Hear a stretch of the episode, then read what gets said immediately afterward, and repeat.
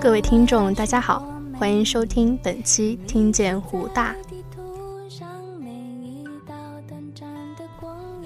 这一期我们来说一说湖大的树。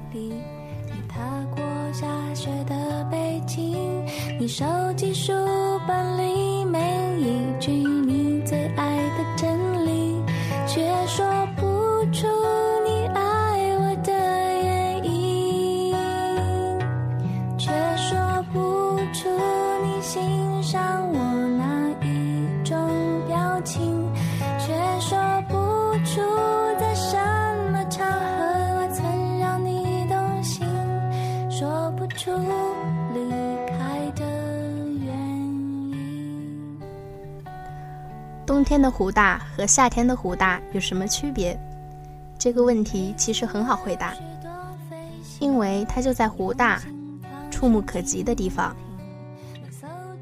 但是很多人都是看不到的，或者说看到了却不去关注。如果可以，在某些时候，你可以慢慢的走在湖大的路上，看看这静静守候着湖大的。默默地改变着的湖大的树。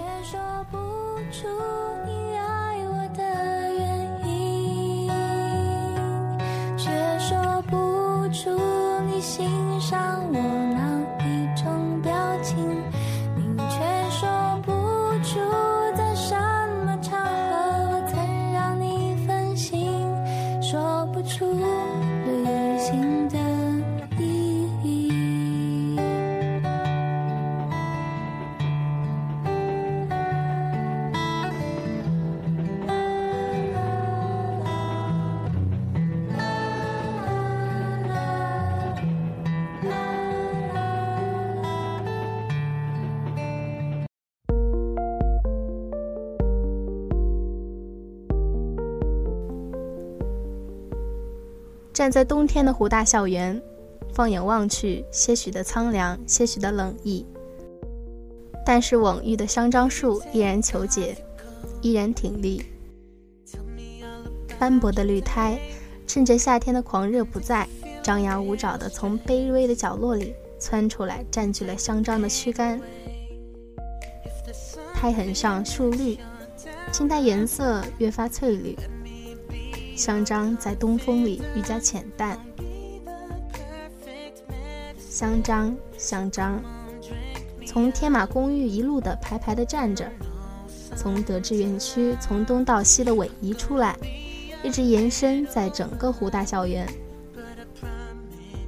从走出图书馆往宿舍走的时候，我常常会神游。这时候，路边飞驰的车辆已经在视线里消失不见。热热闹闹的说话声也已经渐渐趋于消逝，只有眼前久久不变的绿意跳跃在脑海中。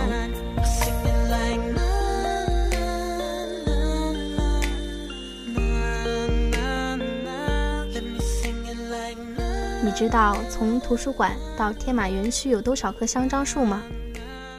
你知道综合楼旁的几棵我不知名的树曾经长出红色绒球状的果实吗？你知道湖大最美的树景在哪里吗？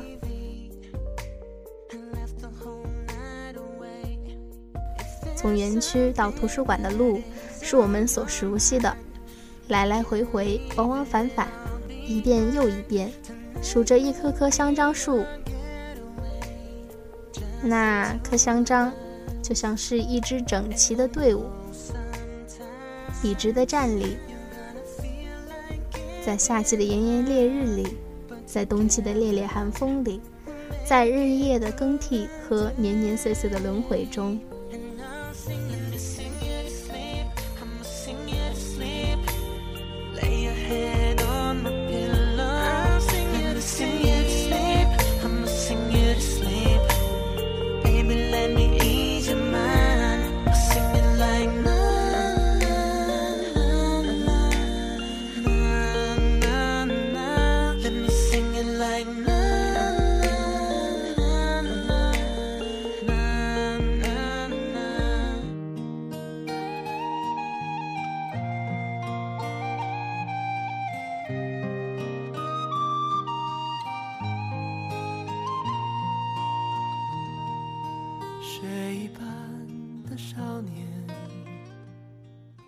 综合楼下无名的树，从夏季伊始就长出了惹人的红球，连我在本地的同学也不知道它的名字。风吹来的时候，在枝头轻轻颤动，和着风中的桂花香气，一点一点的构成绝好的夏天。手一挥就再见，嘴一翘就笑。脚一动就踏前。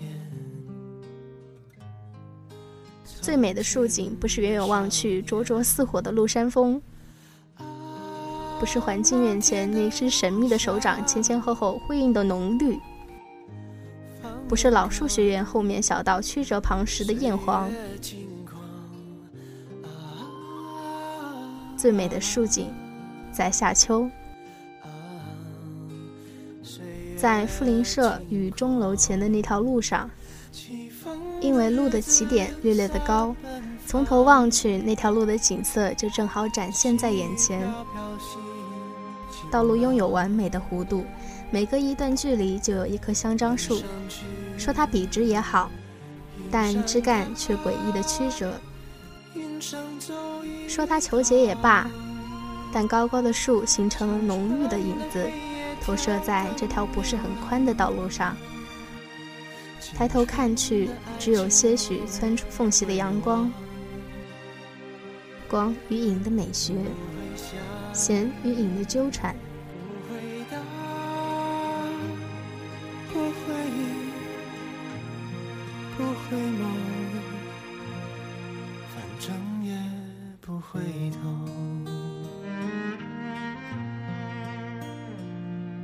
最美的树景在隆冬，不是很冷，却很刺骨的风，不论季节的吹着。没有了阳光，也就缺少了一抹暖色调，在路上洒下了一片片的苍凉。混在这条路上，不纯粹的是香樟树，还有两棵我不知道名字的树，一棵在冬天变成火红的霓裳。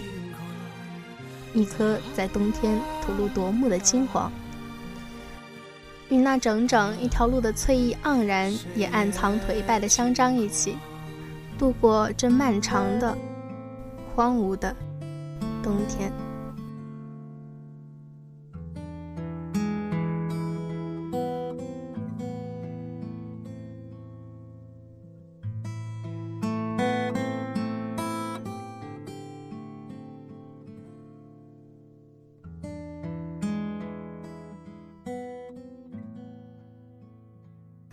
知道你们有没有听过这样一首诗：“风韵雍容未甚都，樽前柑橘可为奴。可怜流落江湖上，玉骨冰肌未肯枯。谁教并蒂莲枝摘？最后明黄已太真。居士博开真有意。”笑迎风味两家新。如今的我，每每读到这首诗，总是会想起书院里那棵或一株的银杏树。离开校园的学子们，相比也不能将他们忘怀。现在正是冬日时节，华山已退，湖大别来酒。人人都说这银杏是活化石，这银杏可不就是记录了一段段的沧桑吗？蝴蝶状的银杏树，裹挟了岁月的痕迹，取缔了秋风的凌染，义无反顾就奔向了灭亡。最美的落叶，也就是银杏叶了吧？大概也只有银杏叶了吧。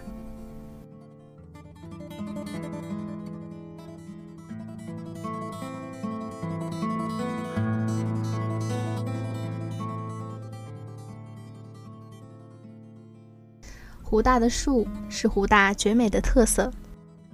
不管怎样嫌弃低矮的楼，不管怎样吐露混乱的秩序，这湖大的树以一种真正静态的美征服了一届又一届的湖大学子，倔强的站立。不知道你们是否知道或者记得，在不久之前，为了地铁线路要砍掉路边数百棵香樟树的事情。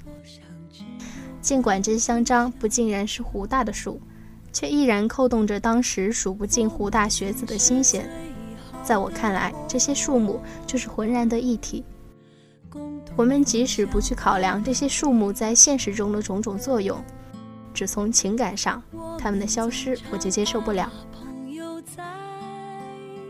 湖大的树，就是湖大的魂，就是湖大的根，就是从湖大往往返返的无数人心之所依。为了生活，天天奔忙，但是只要想起往